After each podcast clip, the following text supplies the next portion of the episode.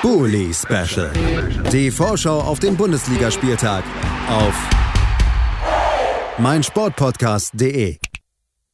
Herzlich willkommen zum Bully Special auf meinsportpodcast.de. Mein Name ist Julius Eid. Ich freue mich wie immer, euch begrüßen zu dürfen zu der kleinen Vorbereitung aufs Wochenende. Und äh, natürlich bin ich nie alleine hier, das wäre kein guter Podcast, sondern ich habe wie immer eine Gästin, einen Gast dabei. Heute ist es zuerst Felicitas Boos von dem tollen Podcast Die Hinterhofsänger. Hallo Felicitas. Hallo, gut aus Mainz aus Mainz. Das äh, war noch der letzte Spoiler quasi, den ich offen gelassen habe. Genau, wir sind hier, um ein wenig auf Mainz zu gucken zuerst, denn das hat man sich ja jetzt schon mal redlich verdient. Leute sagen, nach drei Spieltagen zählt die Tabelle noch nicht, aber man muss ja mal drauf gucken und sagen, nur die Bayern haben mehr Punkte als Mainz. Ein sehr, sehr gelungener Saisonauftakt für die Mainzer nach einer Saison letztes Jahr, wo auch in den Gesprächen mit dir und deinen Kollegen hier im Bully Special öfter mal durchkam, dass man noch nicht so hundertprozentig wusste, was macht man aus dieser letzten Saison. Wie ist denn jetzt gerade die Gefühlswelt erstmal nach diesem Start? Also ich glaube, wir Mainzer sind insofern ganz happy, dass äh, sieben Punkte natürlich ein guter Start sind. Äh, auf der anderen Seite, Bus Svensson wäre nicht Bus Svensson, wenn er nicht was zu meckern hätte. Und da muss ich mich aber aktuell noch anschließen. Also wir haben äh, zwar Punkte geholt, aber das war bis jetzt doch immer stark getriebener Ergebnisfußball. Nicht besonders schön anzugucken. Ich meine, ich war bis jetzt ja nur beim Heimspiel gegen Union mit einem 0-0, ist ein Fan nie zufrieden. Äh, Auswärtssiege nehmen wir natürlich gerne, vor allem aus der schlechten Serie heraus, die wir letzte Saison hatten. Aber es ist, es wird besser. Ähm, und ich glaube, dass wir natürlich jetzt mit Ingwarzen, der verletzt ist, noch einen Verlust haben. Aber wir sind viel äh, variabler in der Offensive als in der letzten Saison. Wie die Abwehr hält, wie das äh, bleibt, das müssen wir noch ein bisschen abwarten. Aber bis jetzt kann man echt nicht klagen. Du hast es schon angesprochen, ich habe es eben auch nochmal gesehen. Zwei Auswärtssiege zum Saisonauftakt. Äh, für, überspitzt gesagt äh, hat man da vielleicht schon mehr Punkte geholt als im letzten Jahr in der Ferne. Was, was glaubst du, woran liegt das dieses Jahr, dass es so viel besser klappt? Oder war das wirklich einfach ein unerklärlicher Fluch, der da irgendwie letzte Saison drauf lag? Ich glaube, da kommt vieles zusammen. Also äh, zum einen glaube ich an Flüche und ja, das war einfach maximal blöd und äh, das musste, musste abgestellt werden. Ich glaube, das haben sich auch unsere äh, Spieler gesagt, dass äh, das nicht mehr geht, dass man so viel auswärts verliert. Zum anderen glaube ich aber auch, dass gerade mit den Neuzugängen, die wir im Sommer hatten, die äh, vor allem ich habe schon gesagt, in der Offensive einfach viel flexibler sind, wie zum Beispiel Fulgini, ähm, uns da extrem helfen und das Spiel nach vorne total unterstützen können. Und deswegen war das gar nicht so überraschend, zumal jetzt natürlich der Sieg gegen Augsburg durch das Last-Minute-Tor total glücklich war. Auch wenn wir es verdient hatten, aber in der letzten Minute das Tor schießen, das muss dann auch nicht sein. Das kann gerne ein bisschen früher gehen. Das kann gerne ein bisschen früher gehen. Und das geht durch eine deutlich, äh, wie hast du es gesagt, variablere Offensive in diesem Jahr. Würdest du uns da vielleicht noch mal ein bisschen mit reinnehmen? Was ist da passiert? Was äh, hat sich verändert?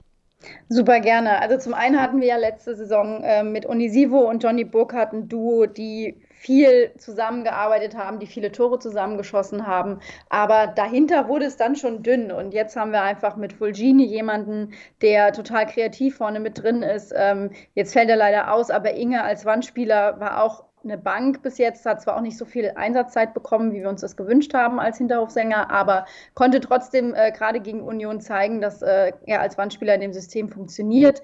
Wir haben mit Wittmer, mit Aaron die krass äh, offensiven Außenverteidiger, die den Ball immer gut reinbekommen. Und das ist einfach deutlich wie gesagt, flexibler als in der letzten Saison, ähm, weil mehr Kreativität vorhanden ist. Auch Lee, der jetzt in den ersten beiden Spielen gegen Bochum und Union auf zwei verschiedenen Positionen eingesetzt wurde, konnte noch mal so ein bisschen zeigen, dass seine Heimat eher die Offensive ist.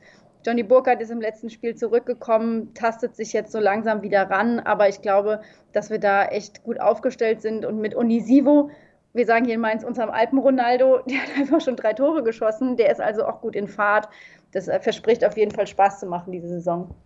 Glaubst du, das könnte vielleicht auch dafür sorgen, dass ein Kritikpunkt der letzten Saison, der ja durchaus da war, nämlich dass man sehr wenig rotiert hat in Mainz, dass man eigentlich immer auf dieselben Spieler gesetzt hat und dann auch wirklich ja ungern irgendwie an der Startelf gerückelt hat. Glaubst du, das könnte sich dann über diese Saison auch unter diesen Umständen vielleicht nochmal ändern?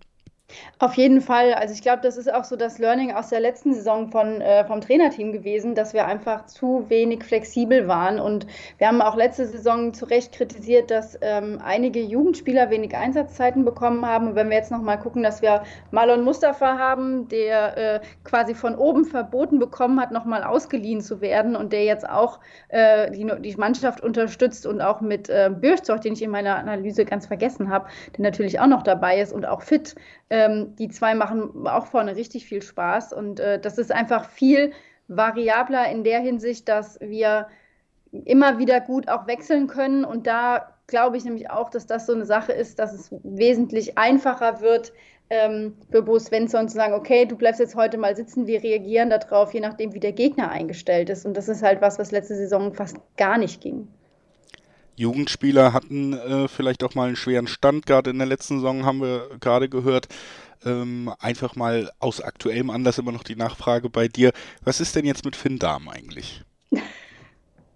ja, das, äh, da, da poolt so ganz tief in der Wunde. Ähm, ich bin der Meinung, Robin Zentner ist, ist ein guter Torwart, aber Finn Dahm hat gerade in der Spieleröffnung einfach ganz andere Qualitäten, äh, könnte dem Team da viel weiterhelfen, aber Zentner ist die unangefochtene Nummer eins und ich kann verstehen, dass äh, Finn Dahm selber gerne die Eins wäre und woanders spielen will. Es scheint aber so zu sein, dass jetzt, wo Trapp auch klar gesagt hat, dass er bei der Eintracht bleibt und es mit Augsburg nicht zu einem Deal kommt, Finn noch eine Saison bei Mainz 05 bleibt und gegebenenfalls dann ablösefrei in der nächsten Saison gehen wird das war einfach eine Entscheidung, die äh, so kommuniziert wurde, dass wir akut keinen besseren Ersatz bekommen für Finn Dahm und dann quasi nur mit unserem, äh, mit Lasse Ries, äh, unserem dritten Torwart, der halt eben auch noch ja, Nachwuchsspieler ist, äh, in die Saison gehen würden und das Risiko wollte man nicht eingehen.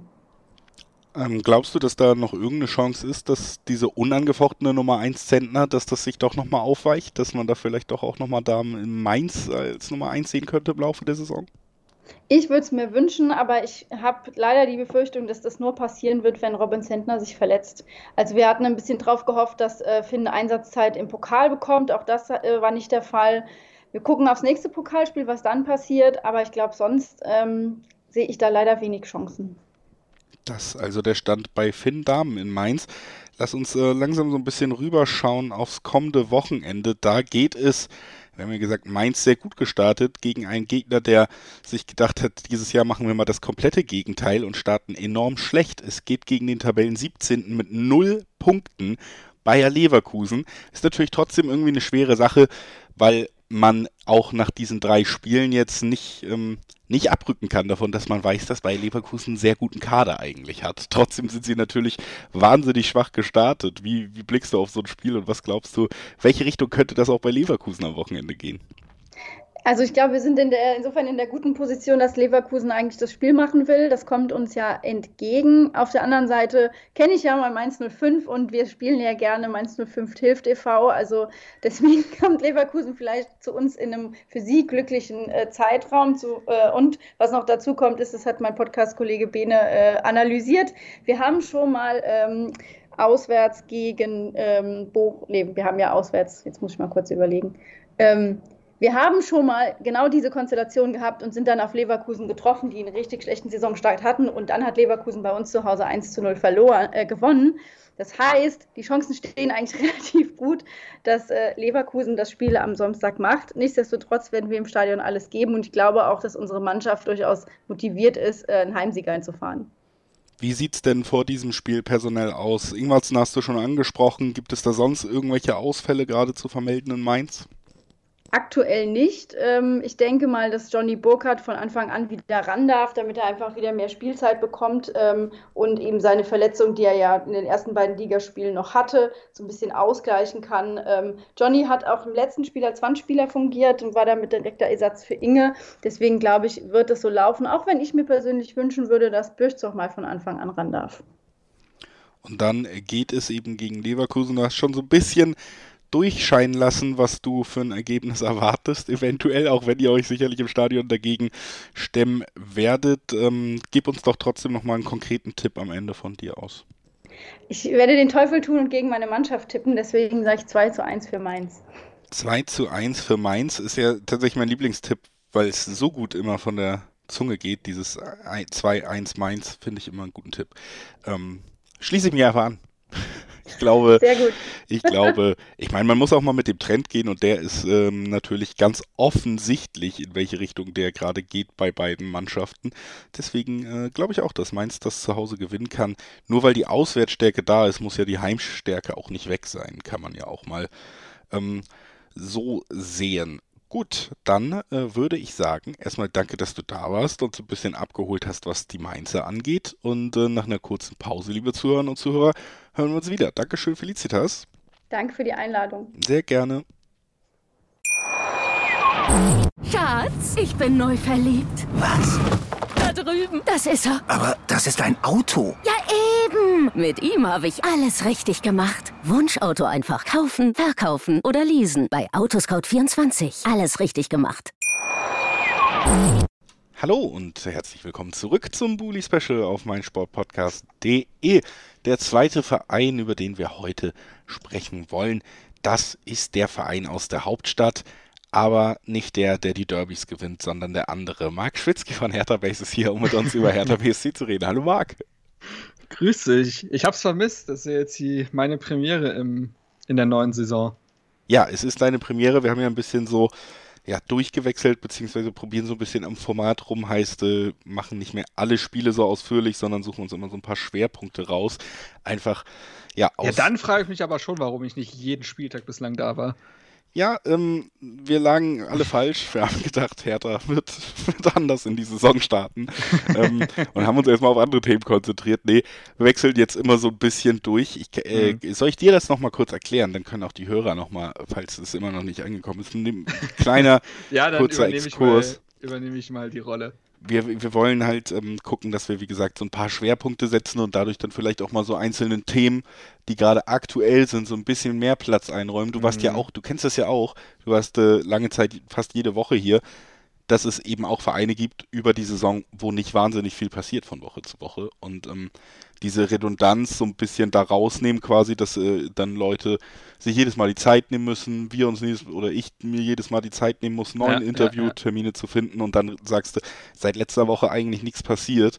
Deswegen ähm, war die Idee, dass man so vielleicht ein bisschen die Relevanz und äh, ja, so mehr Schwerpunkte setzen kann, wo dann auch wirklich ein bisschen was los ist. Und das kann ich mich ja fast glücklich schätzen, als Hertha-Experte dann da zu sein, denn ich kann selten sagen, ja, eigentlich alles wie immer. ja, äh, du warst, äh, bist natürlich einer der Leute, wo dieses Format, was mir auch immer Spaß gemacht hat, sowieso ähm, sehr gut funktioniert hat, weil man ja auch so ein bisschen deinen Leidensweg immer mitverfolgen konnte. Von einem fröhlichen jungen Mann zu einem ja. gebrochenen ähm, mit 40er, der in verrauchten Kneipen sitzt, eigentlich in Rekordzeit. ähm, aber ja, irgendwann habe ich hier so, sitze ich hier wie Frank Zander irgendwann nur noch mit, einer, mit dieser Stimme. Ja, dann nur nach Hause singen. Das wär's. Passt das. Nee, aber wie gesagt, aus, aus verschiedenen Gründen, unter anderem aus diesem Grund, haben wir es ja ein bisschen geändert. Das auch nochmal hier zur Erläuterung. Ich habe auch Feedback bekommen, schon auf Twitter dazu. Das ähm, sei euch Hörern auch allen gesagt, tut das sehr gerne und ich schreibe dann auch zurück, außer ihr seid sehr beleidigend in der ersten Nachricht. Und ähm, dann hoffe ich da auch alle Fragen. Äh, Wobei Julius Beleidigung schon als solche ansieht, wenn man ihn nicht mit Eure Majestät an, an Twitter. Deswegen seid gewarnt. Ja, und äh, vor allen Dingen eigentlich halt auch so, dass ich es nicht nochmal extra erwähnen muss vorher. Oder andere Podcast-Leute. Nee, äh, genug rumgeblödelt, genug organisatorisches. Wir wollen auf die Hertha gucken, denn da steht ja erstmal ein äh, Spiel gegen einen ehemaligen Spitzenverein an, kann man das im letzten Wochenende sagen, gegen Borussia Dortmund am kommenden Wochenende. Wollen wir gleich drauf blicken. Erstmal wollen wir natürlich auch so ein bisschen auf den bisherigen Saisonverlauf blicken. Hast auch gesagt, du bist das erste Mal hier. Und ähm, vor allen Dingen auf eine interessante Tatsache. Wir sehen jetzt bei der Hertha nach drei Spielen einen Punkt. Leverkusen mhm. und Bochum noch unter der Hertha. Die Hertha wieder auf dem Relegationsplatz. Da haben wir uns ja auch am letzten Saisonende wiedergefunden. Und trotzdem kriege ich irgendwie immer aus eurer Richtung da aus Berlin so ein bisschen Zuversicht mit dieser Saison. Äh, das muss jetzt endlich mal geklärt werden, wo das herkommt. Das muss aufhören. Ja. Wir brauchen die miesepetrigen äh, Pessimisten wieder zurück aus Berlin. Puh, wo soll ich da ansetzen? Also ich glaube, ähm, das speist sich schon noch ein bisschen auch aus vor der Saison, die ja mit dem Relegationsgewinn zumindest einigermaßen versöhnlich geendet ist. Also dieses Rückspiel gegen Hamburg war ja wirklich verrückt und da wurden Heldengeschichten geschrieben, obwohl die Saison so schlimm war, wie sie eben gewesen ist. Ähm, es kam dann ein Sommer, in dem erstmal eine Präsidentschaftswahl Thema war und dann hat sich Kai Bernstein durchgesetzt und durch ihn ist auch so eine Art Aufbruchsstimmung im Verein entstanden. Er schafft es gerade auch sehr gut, die einzelnen ja, Fronten will ich es nicht nennen, die einzelnen Gremien, die einzelnen Personen, also auch in Lars Winters und so weiter, gerade alle in ein Boot zu setzen anscheinend. Oder bei Hertha sagen, muss man sagen, in einen Dampfer. Ähm, und mit Sandro Schwarz hat man meiner Meinung nach, aber eben anscheinend ja nicht nur meiner Meinung nach, einen sehr kompetenten Trainer geholt, der es eben sehr gut schafft, nach innen und nach außen zu kommunizieren. So. Und dementsprechend ist man vielleicht schon ein bisschen widerstandsfähiger in die Saison gegangen, weil viele dann ja doch einigermaßen positiv Geschichten geschrieben wurden. Äh, die Transfers sahen auch noch ein bisschen was aus und so. Und ja, dann beginnt, kommt dieses erste Pokalspiel gegen Braunschweig und ist so ein typisches Pokalspiel. Auch für Hertha ein relativ typisches Pokalspiel. Man fliegt raus, aber man zeigt 60 Minuten lang eine sehr gute Leistung und es zeigen sich einzelne Spieler und man denkt sich, ey ja, wir sind jetzt wieder die Lachnummer, aber gut, ist auch Leverkusen passiert. So. Ähm, der erste Spieltag kommt, gleich mal der Hammer gegen Union. Und da muss man sagen, das war ein schwaches Spiel. Das war ein wirklich schwaches Spiel. Da hat die Mannschaft sich in alte Muster fallen lassen. Da hat äh, nahezu gar nichts gestimmt. Man war klar unterlegen. Und trotzdem, was interessant war, war, dass die Mannschaft, das war ja in der alten Försterei, in den Gästeblock gelaufen ist, zum Gästeblock. Und die wurden gefeiert. Wenn man sich überlegt, das letzte Derby, was verloren wurde, da haben die Spieler noch ihre Trikots vor die Kurve legen müssen. Das davor war das, wo Davy Selke sein Trikot in die Menge schmeißt und es zurückbekommt. Also das Band war nach verlorenen Derbys in letzter Zeit immer sehr strapaziert und hier gehen die Fans aber in so eine Art Vorleistung und sagen, ey Leute, wir schreiben, versuchen gerade wieder Positivgeschichten zu schreiben. Wir wollen nicht dieses, ach ja, das ist ja typisch härter, wenn irgendwas schlecht läuft, äh, Denken in uns etablieren oder weiter, dass das weiter Bestand hat, ähm, wollen wir nicht und wir gehen positiv an die Sache ran. Und das hat sich dann in den letzten beiden Spielen sportlich auf jeden Fall zurückgezahlt. Also gegen Frankfurt, eine Mannschaft, die die Europa League gewonnen hat und mit der man vielleicht später tabellarisch, aktuell ist man ja noch nah beieinander dran, aber später tabellarisch vielleicht nicht mehr viel zu tun haben sollte. Da war man ebenbürtig und hat sich mehrmals in die Situation gebracht, das Spiel zu gewinnen. Und der zu spielen gegen Gladbach hatte einen denkbar bitteren Spielverlauf, aber egal, ob du nach innen oder außen geblickt hast, also auch Fans von außen, die mit Hertha nichts am Hut haben, haben ja gesagt, das war ein richtig gutes Spiel. Und so war es auch. Und deswegen sind gerade, brennt aktuell noch nicht der Baum. Erstmal, weil es kaum bis gar keine Nebenkriegsschauplätze gibt, was bei Hertha untypisch ist. Und ansonsten ist auf dem Feld das, was man sieht, eine Mannschaft, die Leidenschaft zeigt, die sich zerreißt, die einen klaren Spielstil erkennen lässt, die widerstandsfähig ist, ähm, die Spaß macht. Und das sind alles Eigenschaften, die man jetzt die letzten Jahre nicht hatte. Und ich glaube, deswegen sind viele gerade noch sehr, ähm, sehr entspannt. Sehr entspannt. Und natürlich auch mit dem neuen Trainer haben wir jetzt schon ein paar Mal so anklingen lassen. Sandro Schwarz ist jetzt der Mann an der Seitenlinie. Was würdest du denn sagen, ist so der, der spielerische Ansatz? Was ist anders unter ihm, was mhm. man jetzt schon so ein bisschen ausmachen kann?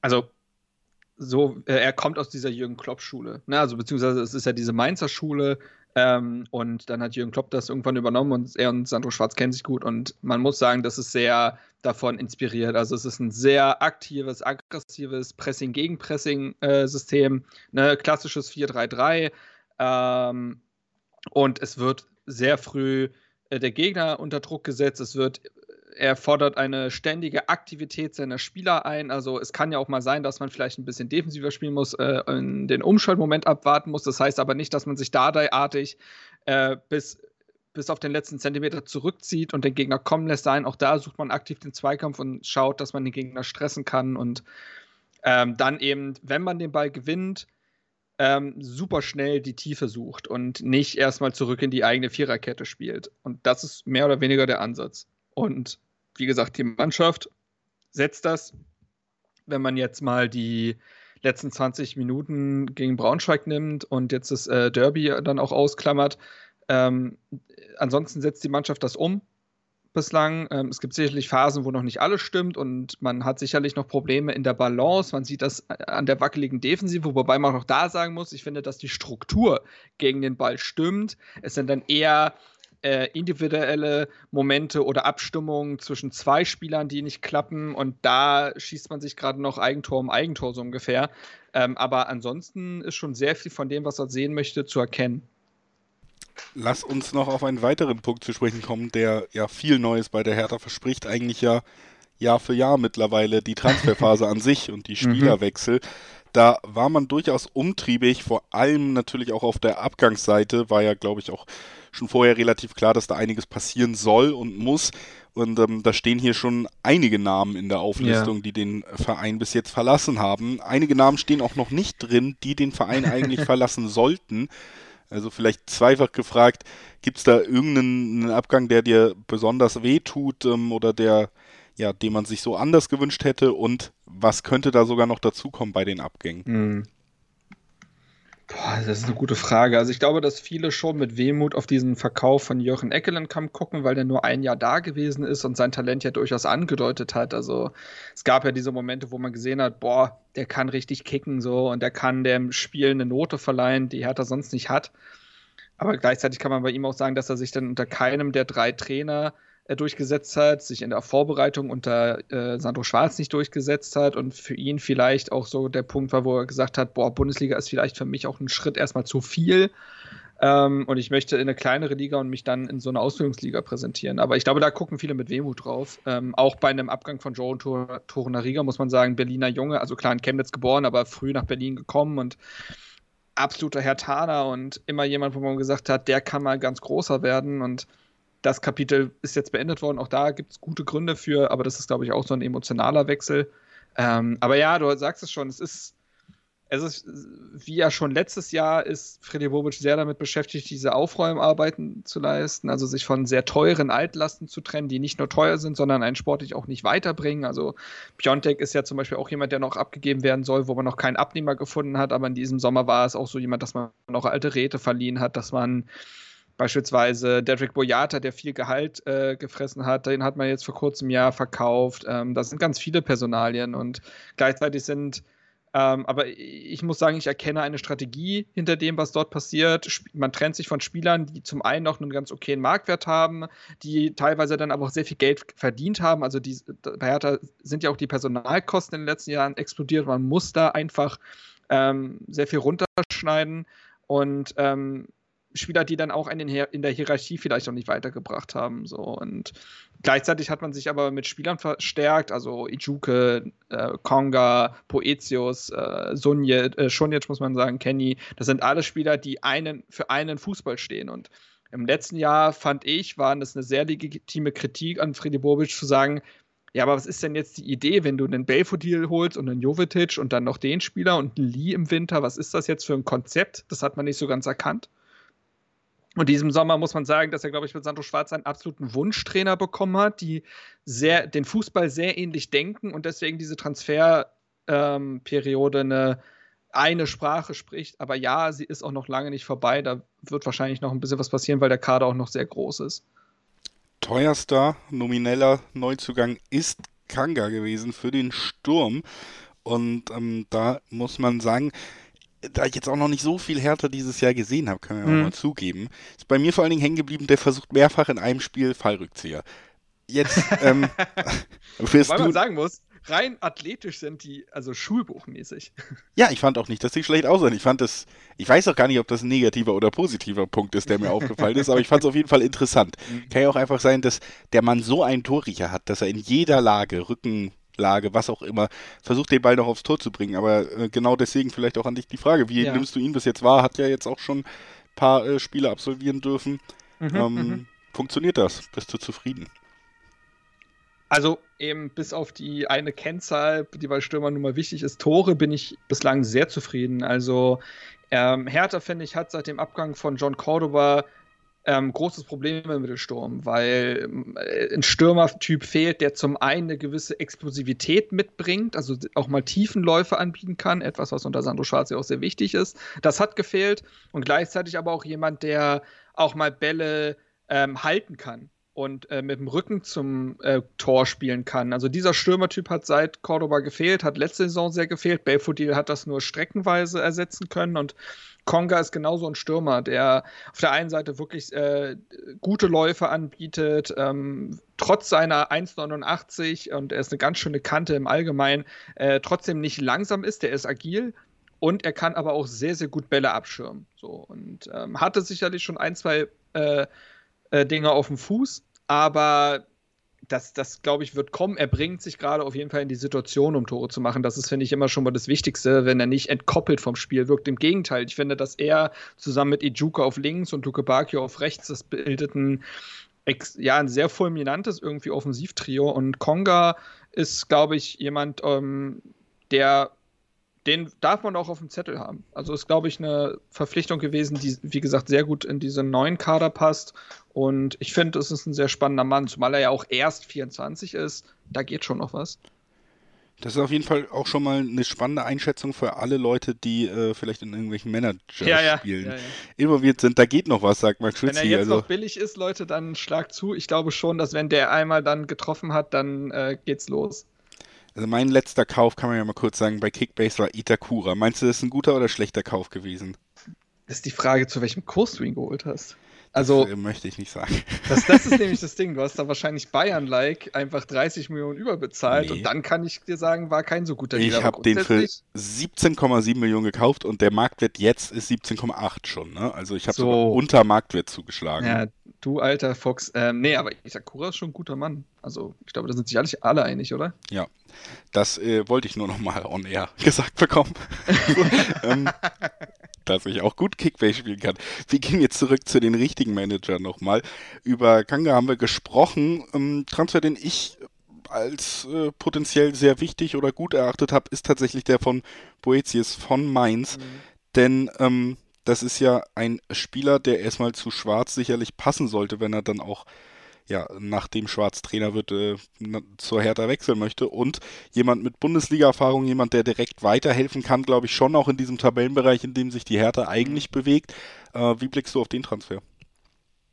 Ich finde, das ist ein hervorragender Transfer gewesen, denn wie gesagt, ne, du hast es gesagt, er bringt die Bundesliga-Erfahrung mit, ist ein bisschen Fußballeralter. Er und Sandro Schwarz kennen und schätzen sich extrem. Also Boetius sagt immer, dass Sandro Schwarz sein Fußballpapa sei, also ne, dass die da einfach sehr ähnlich Fußball denken und unter Schwarz hatte Boetius sicherlich seine beste Zeit bei Mainz und Boetius ist eben jemand, der Hertha auch nochmal eine Note geben kann im Mittelfeld, denn du hast mit Serda jemanden, der auch schon sehr diesen Schwarzfußball denkt, aber nochmal körperlicher ist und vielleicht auch äh, manchmal noch ein bisschen defensiver denkt, also sehr viel in Zweikämpfen denkt. Ähm, Schunic ist jemand, der sehr defensiv ist, der klare Ankersechser ist und daneben fehlt vielleicht noch so eine so ein Spielmacher-Touch, würde ich es jetzt mal nennen. Boateng hat das in den ersten Spielen gemacht, dem merkst du aber einfach an, warum es seine letzte Saison sein wird. Also ähm, ihm fehlt einfach die Dynamik, der kann einfach gewisse Wege nicht mehr gehen und besonders in diesem intensiven Schwarzfußball musst du diese Wege gehen, weil sonst Lücken entstehen, die nie wieder geschlossen werden. Und Boetius ist jetzt erstmal, einfach weil er die Vorbereitung nicht mitgemacht hat, ähm, als Joker eingesetzt worden, hat da schon ein paar Ansätze gezeigt. Ähm, aber ja, ich glaube, er bringt nochmal eine Note mit, die man gut vertragen kann und so jemanden dann ähm, ablösefrei zu bekommen. Und jemand, der auch, glaube ich, rein menschlich sehr gut in diese Mannschaft passt. Also jemand, der immer strahlt, der aber auch Verantwortung übernimmt in seinem Alter. Ist auch etwas, was bei Hertha immer gern gesehen ist, denn dieses Thema Führungsspieler ist ja immer noch eins, was jetzt nicht ganz ohne Probleme ist. Wie stehst du denn zu der Verlängerung von Boateng, wo wir den gerade haben? Ich habe von außen mittlerweile immer so ein bisschen das Gefühl, mhm. ich meine, man redet viel drüber, Hertha muss sparen, soll auch Gehalt eingespart werden, wenn möglich. Boateng natürlich ein Leader-Typ. Andererseits habe ich teilweise mittlerweile das Gefühl, es wird immer gefeiert, wenn er es schafft, 20 Minuten am Stück zu joggen vom körperlichen Zustand. Deswegen ist, kann man hier, glaube ich, schon mal nachfragen, mhm. so, wird der spielerisch überhaupt noch mal eine Rolle spielen können, wenn das wirklich auch körperlich mittlerweile schon so ähm, so ist, dass da nicht mehr so viel geht. Und ja. wenn es eben nicht der Fall ist, ist diese, ja, das ist ein Leader-Typ Mentalität alleine ausreichend genug, gerade auch in dieser komplizierten finanziellen Situation von Hertha, um so eine Verlängerung nochmal zu rechtfertigen. Wobei ich tatsächlich sagen würde, ich glaube, Boateng verdient tatsächlich nicht mehr so viel Geld. Also es ist nicht längst nicht so viel, wie man denken würde aufgrund seines Status. Also der hatte auch, äh, glaube ich, sich dem Verein da durchaus angepasst. Ähm, ich glaube, genau das was du gesagt hast, dass äh, es vielleicht dann teilweise nur für 20 Minuten reicht oder ähnliches. Genau da soll Boetius in diese Lücke halt reinschossen. Also Boetius wird zwangsläufig irgendwann Stammspieler werden, glaube ich. Aktuell hat ein Toussaint gerade äh, die Nase vorne, weil er einfach die Vorbereitung mitgemacht hat und weil jetzt auch Plattenhardt ausgefallen ist und äh, sich Toussaint tatsächlich dann als ähm, Vize-Vize-Kapitän quasi dann empfohlen hat. Aber ich glaube, wenn es dann gegen Teams geht, wo man ein bisschen mehr spielerische Note braucht und nicht nur gegen den Ball denken muss, wird Boetius auf jeden Fall spielen. Und der kann dann halt diese Meter gehen und diese Minuten machen, die es Boateng nicht mehr kann. Und ich glaube, Boateng ist jemand, der hm, ich glaube, irgendein Hertha-Trainer in der vergangenen Saison hat, ihn, Saison hat ihn mal als Phasenspieler bezeichnet. Also, dass du ihn halt in gewissen Phasen bringen kannst. Wenn du zum Ende hin nochmal seine Ruhe auf dem Feld brauchst und der hat ja immer noch einen Fuß, wovon die meisten Fußballer, äh, die meisten aktiven Fußballer träumen. Also er kann dir immer noch Pässe spielen, die Wahnsinn sind ähm, und äh, bringt auch eine gewisse Präsenz einfach auf den Platz und eine gewisse Ruhe und kann dann in Phasen, wo du noch ein Tor machen musst oder dein eigenes Tor verteidigen musst, kann er, glaube ich, jemand sein, der immer noch der Mannschaft viel geben kann. Und ansonsten entpuppt er sich ja immer mehr so als äh, Spielertrainer. Also gibt ja auch von außen sehr viel mit. Und wie gesagt, ich habe gerade gesagt, diese Mannschaft ist immer noch nicht in sich gefestigt. Es gibt immer noch ein relativ großes Vakuum an Führungsspielern. Es wird besser, aber das, da steht die Mannschaft erst am Anfang. Und ich glaube, in dieser Übergangsphase als, als so wichtige Kabinenspieler dabei zu sein, auch im Training den Leuten was mitzugeben, Ansprechpartner zu sein, Identifikationsfigur zu sein. Das ist etwas, was ähm, sehr viele weiche Faktoren sind, das stimmt, aber die sind nicht wen weniger wichtig, würde ich sagen. Toussaint hast du angesprochen, das ist eigentlich noch jemand, auf den ich eingehen wollte. Jetzt habe ich schon so halb rausgehört, du willst dem den, sagst, der wird vielleicht nicht Stammspieler bleiben über die gesamte es ist, Saison. Es ist es ist, ja, es ist eine schwierige Nummer, wie du halt, also du hast ein Dreier-Mittelfeld unter Schwarz so und Serda ist absolut gesetzt und das ist auch absolut richtig so. Ähm, und dann wird, ist halt die Frage, wie du dein System denken möchtest. Also Toussaint könnte ja beispielsweise auch als, also ähm, Schwarz spielt ja mit zwei Achtern und einem Sechser. Der Sechser war bislang Ivan Schunic, der einer, einerseits irgendwie die Arbeiterqualitäten und so weiter mitbringt, aber im letzten Spiel gegen Gladbach auch teilweise ein bisschen kopflos gewirkt hat. Ähm, und da könnte ich mir einen Toussaint auch vorstellen, aber wie gesagt, es, ich glaube, es wird, es ist, es ist eine schwierige Nummer, denn man wird sich da an die Gegner anpassen müssen. Also nehmen wir jetzt das Beispiel, um den Bogen zu spannen quasi, äh, das Spiel gegen Dortmund. Dort wirst du im Mittelfeld vor allen Dingen erstmal gegen den Ball arbeiten müssen. Und dort sehe ich dann einen Toussaint auf der Achterposition äh, als passender als einen Boetius. So. Wenn du dann danach aber gegen Augsburg spielst und weißt, wir werden mehr Ballbesitz haben, wir müssen spielerische Lösungen finden, dann kann Boetius die richtige Wahl sein. Also ich denke, im Mittelfeld wird man sich dahingehend ähm, in seinen Optionen auch immer wieder variieren können, je nachdem, wie der Gegner spielt. Ich finde, dass Toussaint, der wirkt das erste Mal so richtig angekommen in Berlin und ich finde, das ist jetzt eine persönliche Einschätzung, aber ich finde, er füllt dieses Kapitänsamt auch leicht besser aus, als es ein Plattenhardt tut der zum Kapitän gewählt wurde, aber zuletzt ausgefallen ist. Und deswegen ist das durchaus eine brisante Personalie. Aber es freut, glaube ich, viele gerade, dass Toussaint das erste Mal so wirkt, als hätte er, als wäre er richtig angekommen. Denn das schien ja auch relativ lange so ein teures Missverständnis zu sein. Eines von vielen, deswegen auch so ein ja, bisschen. Ja bei mir die Nachfrage, weil das so wirklich dann, okay, Toussaint scheint angekommen, war auch so ein bisschen mein Eindruck aus den ersten Spielen. Mhm. Kann man ja fast sagen, gut, dann hat, hat man zumindest nicht jeden einzelnen Transfer in den Sand gesetzt oder, äh, nach dieser Geldspritze. Dann ist mir aber eingefallen, dass äh, Serda natürlich auch noch spielt. Der kam ja auch im Zuge dieser, Ding, äh, dieser Dinge. Aber sonst ähm, ist gar nicht so viel hängen geblieben. Ich merke schon, du leitest langsam über zu Dortmund eben schon und dann äh, gehen wir natürlich jetzt auch den Weg und gucken aufs Wochenende. Da geht es gegen Borussia Dortmund. Ähm, ich an der Anmoderation habe ich gesagt, ein ehemaliger Spitzenverein seit dem letzten Wochenende. Das äh, könnte mir in einigen Kreisen äh, auf die Füße fallen, diese Anmoderation. Aber man muss, äh, glaube ich, schon ganz ehrlich sagen, es ergibt wirklich und gab auch ähm, selbst in vielen Phasen bei Borussia Dortmund, wo immer kritisiert wurde, ja wenig Spiele, die man so spektakulär komplett aus der Hand gegeben hatte, wie das 2 zu 3 am vergangenen Wochenende gegen Werder Bremen. In der 89. Minute hat Werder Bremen erst das 2 zu 1 geschossen. Ähm, also ein sehr dramatischer Aufholakt, den es so tatsächlich auch in der Bundesliga noch nicht gab. Das waren die meisten Tore ab der 89. Minute, die je geschossen wurden in der Bundesliga-Historie. Und vor allen Dingen eben, ja, auch unter der Mann bringt endlich Mentalität rein, Edin Terzic, der erste richtige Tiefschlag, was die altbekannte Dortmunder Haltung angeht. Ähm, wie blickst du auf den Gegner gerade? Tja, es ist, also es ist halt wirklich äh, das Thema täglich größtes Murmeltier. Ne? Es ist jedes, jedes Jahr denkt man sich, wenn man auf diesen Kader guckt und auf die Transferphase, oh ja, doch, das könnte doch dieses Jahr richtig was Geiles werden. Und dann treten die typischen Charaktereigenschaften dieser Mannschaft irgendwie auf. Und ich, hab, ich hatte das Spiel gegen Freiburg in voller Länge gesehen und fand auch schon da, dass Dortmund da glücklich gewinnt. Also ich fand, dass Freiburg eigentlich besser war und dann passieren halt irgendwie Dinge und dann ist man im Momentum und gewinnt das. Aber es war eigentlich nicht spielerisch mh, hm, begründet. Das ist jetzt meine Einschätzung. Und gegen Bremen, ich habe nicht die vollen 90 Minuten gesehen, aber da sagen ja auch viele, also klar, es ist diese spektakuläre Schlussphase von Bremen, aber wenn man sich einfach sonst das Spiel als solches anguckt, geht dieser Sieg auch in Ordnung.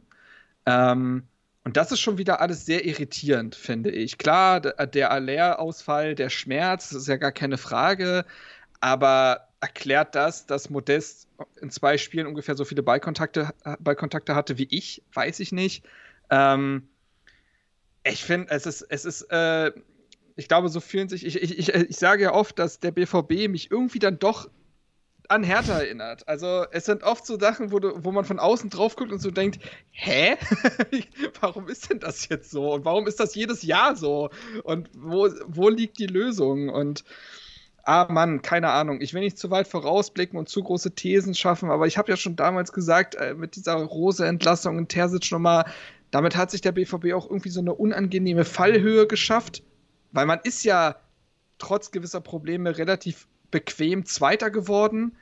Und man müsste dann ja meinen, dass es unter Terzic besser wird. Man muss auch ihm natürlich eine gewisse Gewöhnungszeit lassen. Aber er stand ja auch irgendwie auch immer für Mentalität.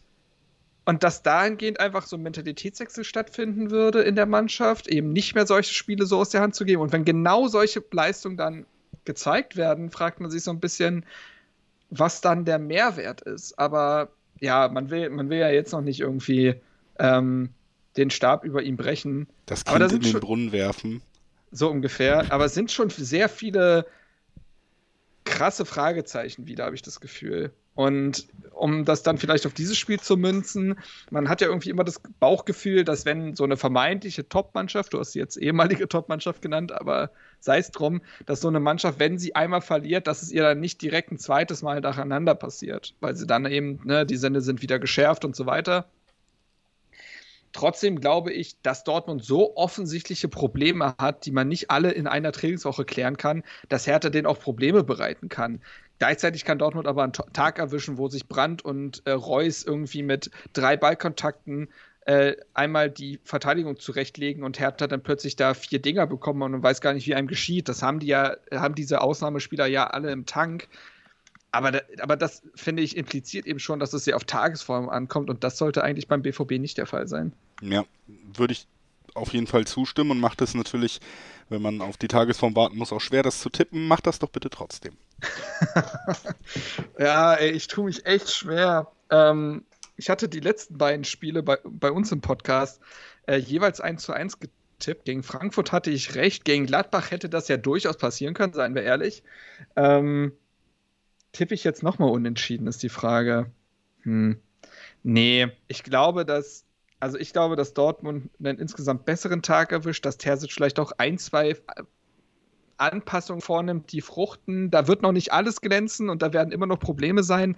Aber Hertha selbst ist ja defensiv immer noch nicht gerade souverän unterwegs. Man wird jetzt auch in der Innenverteidigung durchtauschen müssen, da Uremovic gesperrt ist. Das heißt, es wird auch eine neue Innenverteidigung geben, wie auch immer die dann aussieht. Dada oder Gechter werden sehr wahrscheinlich spielen, aber dann dementsprechend auch ihr Startelfdebüt in der Saison geben. Kurzum, ich sage, Dortmund gewinnt 2 zu 1. Würde ich mich auch ungefähr anschließen. Äh, mein Ursprungstipp Anfang der Woche hast du vielleicht schon mal gehört in irgendeinem anderen Podcast, deswegen will ich nicht abweichen, auch wenn du mich eigentlich schon runtergehandelt hättest. Ähm, aber ich, ich, mein Tipp wäre 3-1. Ich glaube auch, dass Dortmund, ja, wie gesagt, irgendwie diese individuelle Klasse und dass man diese Einzelaktion haben wird, dass es funktionieren wird, dass man eben nach diesem schon recht heftigen, auch emotionalen Rückschlag gegen Werder, dass man sich das jetzt nicht nehmen lässt, hoffentlich, denn das wäre schon der erste Richtungszeig, wenn das jetzt auch in die Hose geht, aus Sicht vom BVB, für die gesamte Saison und wie die Stimmung da sein könnte, wenn dann die Meisterschaft am fünften Spieltag äh, nicht mehr erreichbar ist quasi. Und ähm, dann auch noch die Ergebnisse nicht schlimm, dann, dann warten wieder sehr, sehr lange graue Zeiten auf die Dortmunder Fans. Und das gönne ich da natürlich auch keinem. Ähm, ja, das war mein Tipp. Marc, das war unser kleines Gespräch zum Abschluss hier im Bully Special möchte ich äh, dir nochmal sagen, was wir sonst noch so für Kracherspiele am Wochenende haben, die auf uns warten, über die wir jetzt nicht gesprochen haben. Bevor wir gesprochen haben, haben wir über Mainz gegen Leverkusen gesprochen. Da hat ja Leverkusen einen fantastischen Saisonstart bis jetzt hingelegt. Ansonsten natürlich äh, unter anderem Schalke Union Berlin, sehr äh, kultiges äh, Duell um 15.30 Uhr am Samstag. Da ist ja fast schon wieder eine Spitze, dieses Wort in den Mund zu nehmen. Was tippst du denn bei Schalke Union? Wir, wir können ja mal, sag einfach, aus der Hüfte geschossen. Aus der Hüfte geschossen, 3-1 Union. 3-1 Union, Schalke steigt ab, sagt Marc Schwitzky, schreibt, wenn ihr das anders seht, auf Twitter. Äh, oh, so. Ich habe mich, hab mich zuletzt mit zu vielen äh, Fans auf Twitter angelegt. Ich kann das nicht. Das ist auch ja. wirklich äh, ein stressiger Ort, wenn man nicht aufpasst, Twitter. ähm, ganz wichtig, 18.30 Samstag Topspiel, legendäres mm. Duell Bayern gegen Gladbach. Auch das steht an diesem Wochenende an und lief ja selten gut für die Münchner tatsächlich. Allerdings sind sie gerade in der Verfassung, hm, äh, ja, weiß ich nicht. Ich könnte mir vorstellen, dass es diesmal vielleicht doch mit einem Sieg klappt. Ja, ich glaube, oh Mann, Bayern, Bayern muss man wirklich sagen. Also Bayern macht mir aktiv Angst. Ja. Ähm, und ich hatte jetzt. Der Verein finde, und das Bundesland. Das, äh, das ist richtig.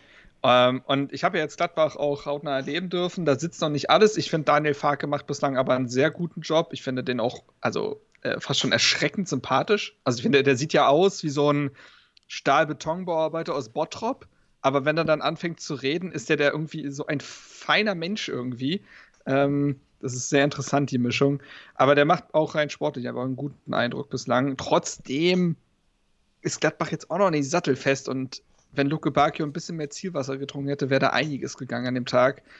Und die Bayern-Spieler, die äh, kriegen das ja quasi gespritzt. Deswegen glaube ich schon, dass Bayern da wieder nicht unter drei Toren rausgeht. Ja, würde ich auch sagen. Vielleicht kriegt man dann doch ein, wenn man so Gas gibt, also 3-1 irgendwie so die Richtung. Und äh, zum Abschluss am Sonntag Werder Bremen gegen Eintracht Frankfurt. Mm. Das wird ein 2 zu 1 für Werder Bremen. Möchtest du widersprechen? Hm. Also ich, Frankfurt also ja enorm schlecht. Man weiß es, die Fans haben es super schwer von dem Verein. Es ist ja einfach so eine launische Diva. Gerade haben, hat, hat sie schlechte Laune. Die haben, nichts, die haben nichts zu feiern, oder? Das nee. ist echt eine ganz trostlose Geschichte. wirklich. nee, aber ey, man muss sagen, also rein Bundesliga-technisch ist das wirklich Grütze bislang, finde ich. Ähm, und Bremen echt gut gestartet. Also ich bin, ich bin auch einfach ähm, wirklich großer Fan der Arbeit von Ole Werner. Das hat einfach immer Hand und Fuß. Ähm, ich glaube, das wird ein Unentschieden, ein launiges, so ein 2-2 oder so. Okay, dann lass uns das Ganze doch beschließen. Ähm, erwähnt sei natürlich auch noch, dass äh, der Quotenkracher Leipzig gegen Wolfsburg am Samstag stattfindet. Das ist so ein äh, Nullspiel, ne? Also es gibt doch diese Spiele, die so eine schlechte Quote bei Sky haben, dass dann gar nicht gemessen wird, wie viele es letztendlich gucken. Und es geht dann als quasi eine Nullerstatistik ein oder so. Genau. Ähm, ja. Und das Spiel wird wahrscheinlich auch ein 0-0, so wie die beiden Mannschaften äh, in die Saison gestartet sind. Wir sind gut in die Saison gestartet, finde ich, mit einer schönen Episode zum vierten Spieltag jetzt auch. Das Voll. liegt natürlich allen voran an meinen beiden Gästen. Felicitas Boos war vor der Pause da und wir haben über Mainz gesprochen. Und Marc Schwitzky war da. Wir haben über Hertha BC gesprochen. Es war wie immer ein Fest, Marc. Äh, vielen Dank, dass du da warst. Ja, es hat mich äh, sehr gefreut, dass das spontan noch so geklappt hat und es macht mir durchaus Lust, dass wir unseren Podcast dann ja auch mal wieder aus der Mottenkiste holen. Ja, das machen wir. Ich, ich erhöhe einfach jetzt öffentlich den Druck, ja. weißt du, das ist, ist glaube ich, Nächste gut. Woche nehmen wir mal auf wieder, finde ich. Äh, Ballon Ohr heißt der Podcast, wenn ihr Lust habt, uns beiden in dieser Konstellation wirklich auch noch weiter zuzuhören, auf äh, eigene Gefahr. Aber es sei euch ans Herz gelegt, auch auf meinem Sportpodcast erhältlich. Und damit verabschieden wir euch ins hoffentlich ereignisreiche, unterhaltsame Fußballwochenende. Danke wie immer fürs Einschalten und bis nächste Woche. Ciao. Schatz, ich bin neu verliebt. Was?